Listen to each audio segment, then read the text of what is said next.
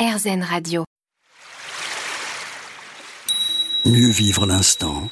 Aurélie Godefroy. L'instant présent sur RZN Radio, nous nous retrouvons pour la suite de cette émission consacrée aux flammes jumelles avec notre invitée euh, Valérie Motet.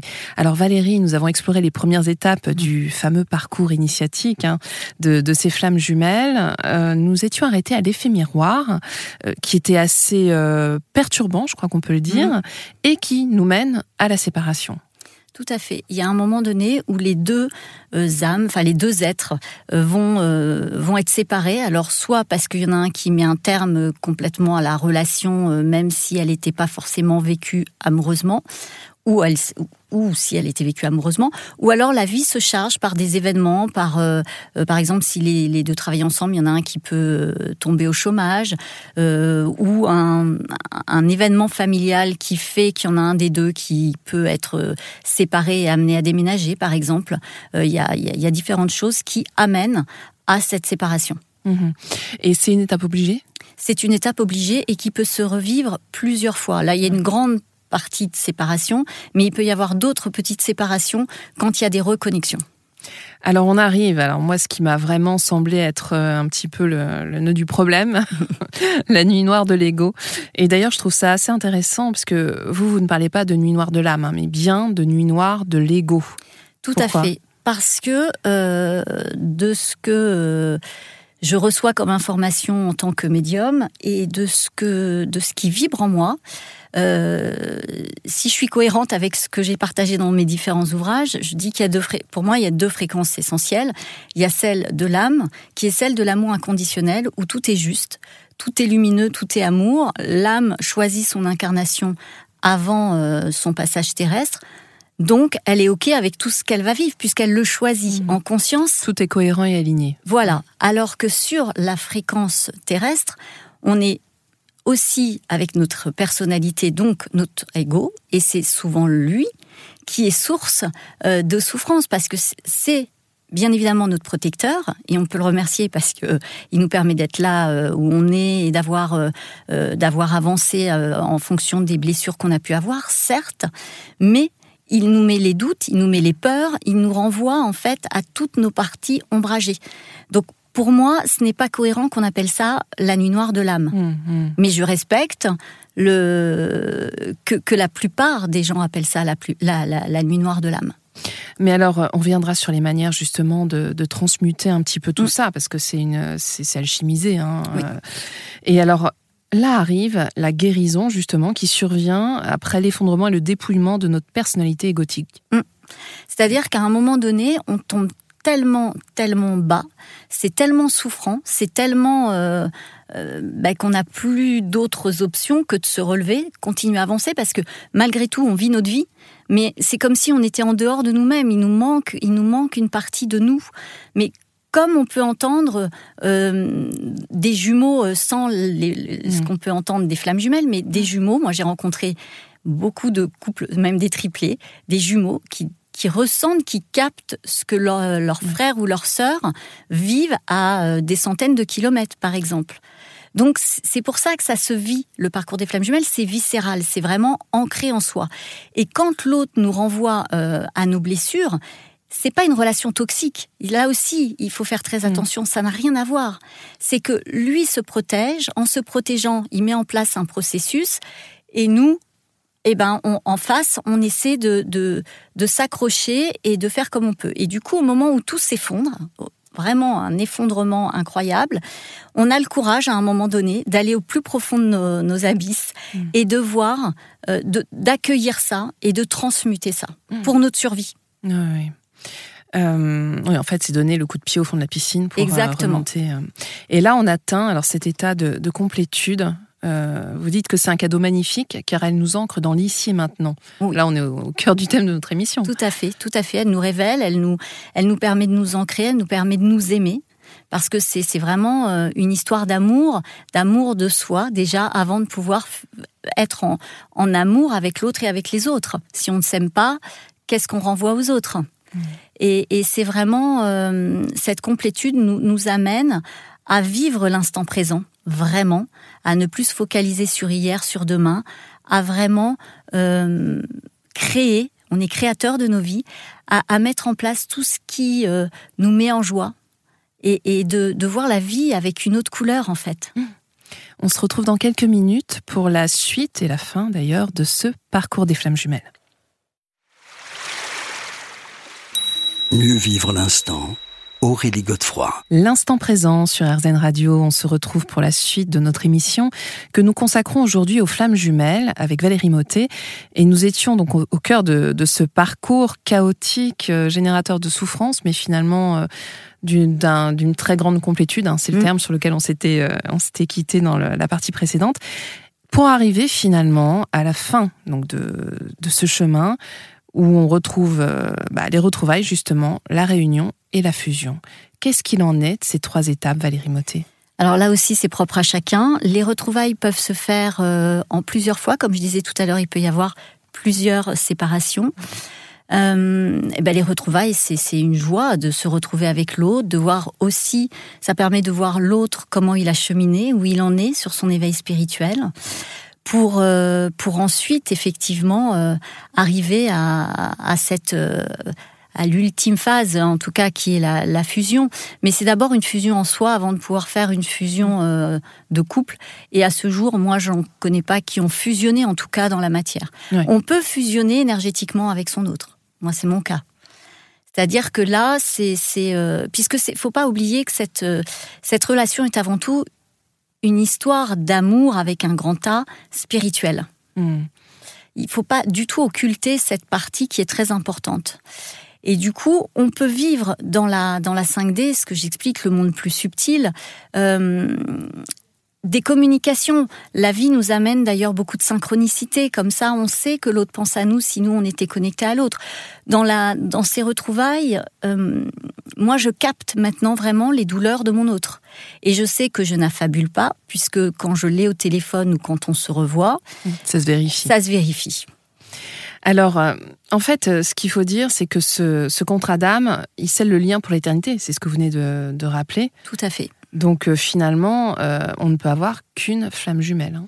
Oui, puisque c'est la moitié de notre âme.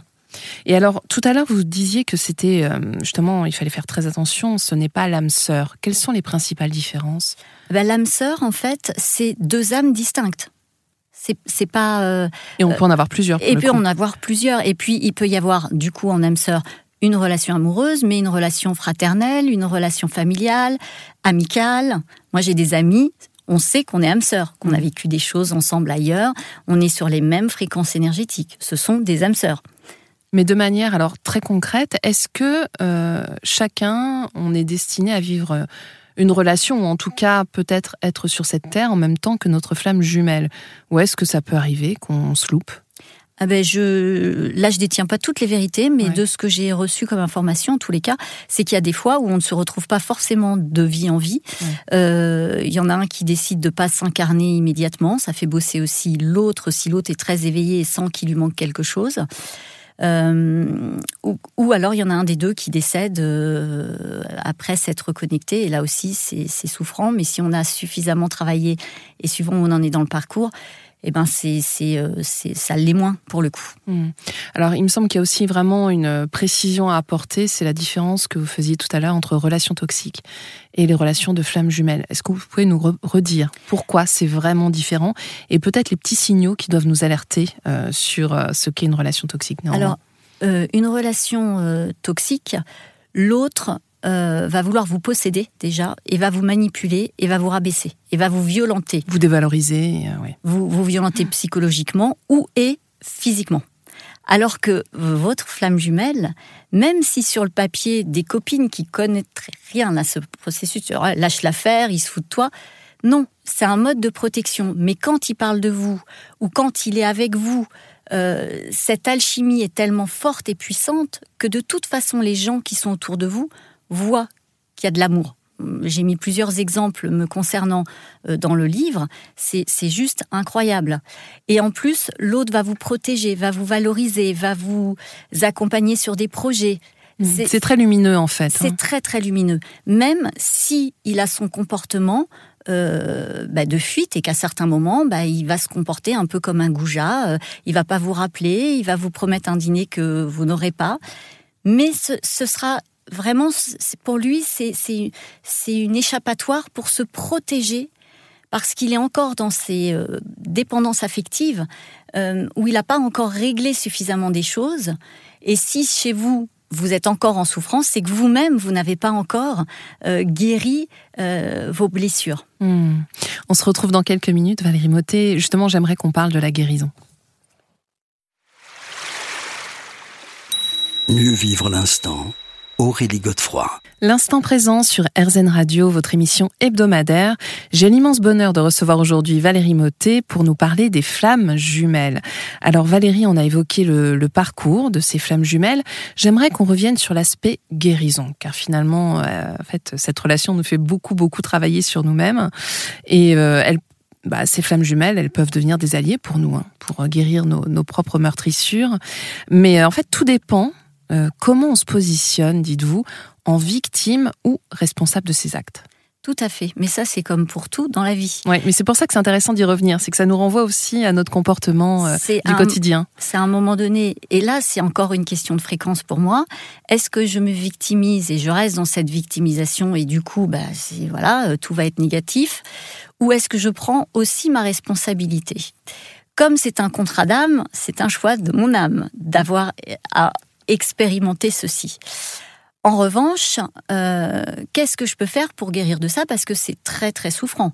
Et là aussi, on est tous différents en fonction de là où on vient, comme je disais, karma transgénérationnel et notre petite enfance et enfance. Mmh. Euh, bah, dans un premier temps, si on va vraiment vraiment très très mal, effectivement, euh, il faut peut-être l'accompagnement d'un thérapeute.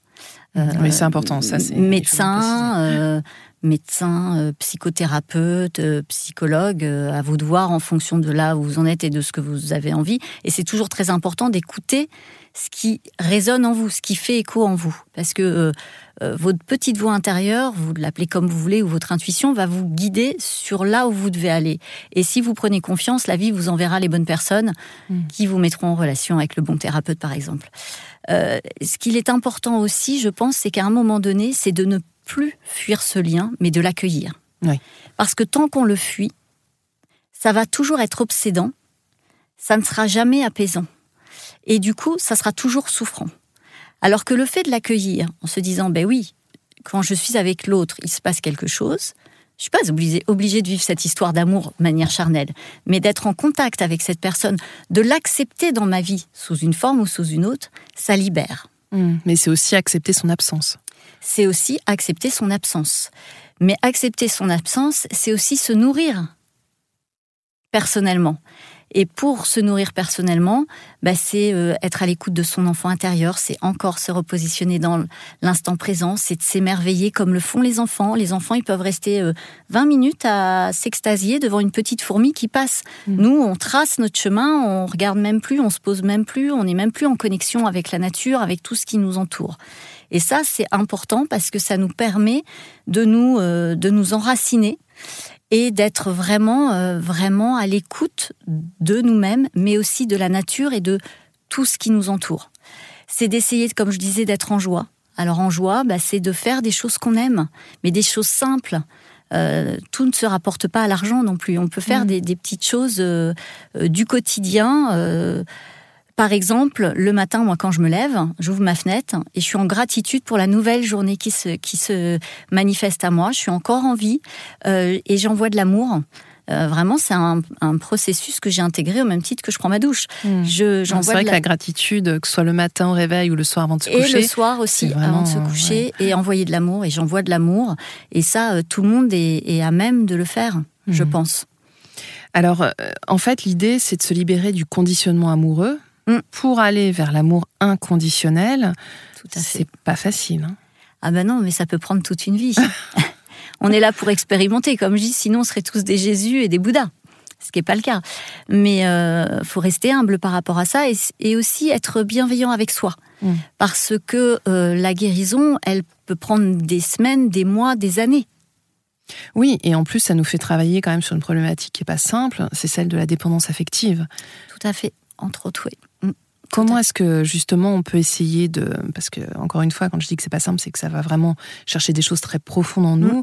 Est-ce qu'il y a quelques outils qui peuvent nous aider à adoucir en tout cas cet aspect de nous? Ben, euh, comme je le disais, de faire des choses qu'on aime. Il y a aussi moi, la méditation m'a beaucoup aidé. Et alors, pareil, quand on parle de méditation, ce n'est pas forcément, à mon sens, méditation, position du lotus. Euh, à chacun de s'approprier, en fait, les outils. C'est aussi d'être curieux, de voir ce qui, ce qui peut exister et ce qui peut résonner en nous. Moi, la méditation, j'en fais dans le métro récite des mantras, je fais des méditations guidées beaucoup plus longues que j'ai trouvées sur Internet. Euh, pour certains, ça va être la prière, pour d'autres, ça va être le jardinage. En fait, la dépendance affective, alors si c'est vraiment bien ancré et suite à des blessures euh, euh, vraiment très profondes, graves, là, il y a besoin d'un thérapeute. D'un accompagnement, oui. Vraiment. mais sinon, c'est c'est accepter se dire s'il y a un manque, c'est que j'ai le manque en moi. Et donc c'est à nous de travailler sur nous-mêmes pour le combler. et par des choses qu'on aime en fait, des choses toutes simples. On se retrouve dans quelques minutes, Valérie Motet.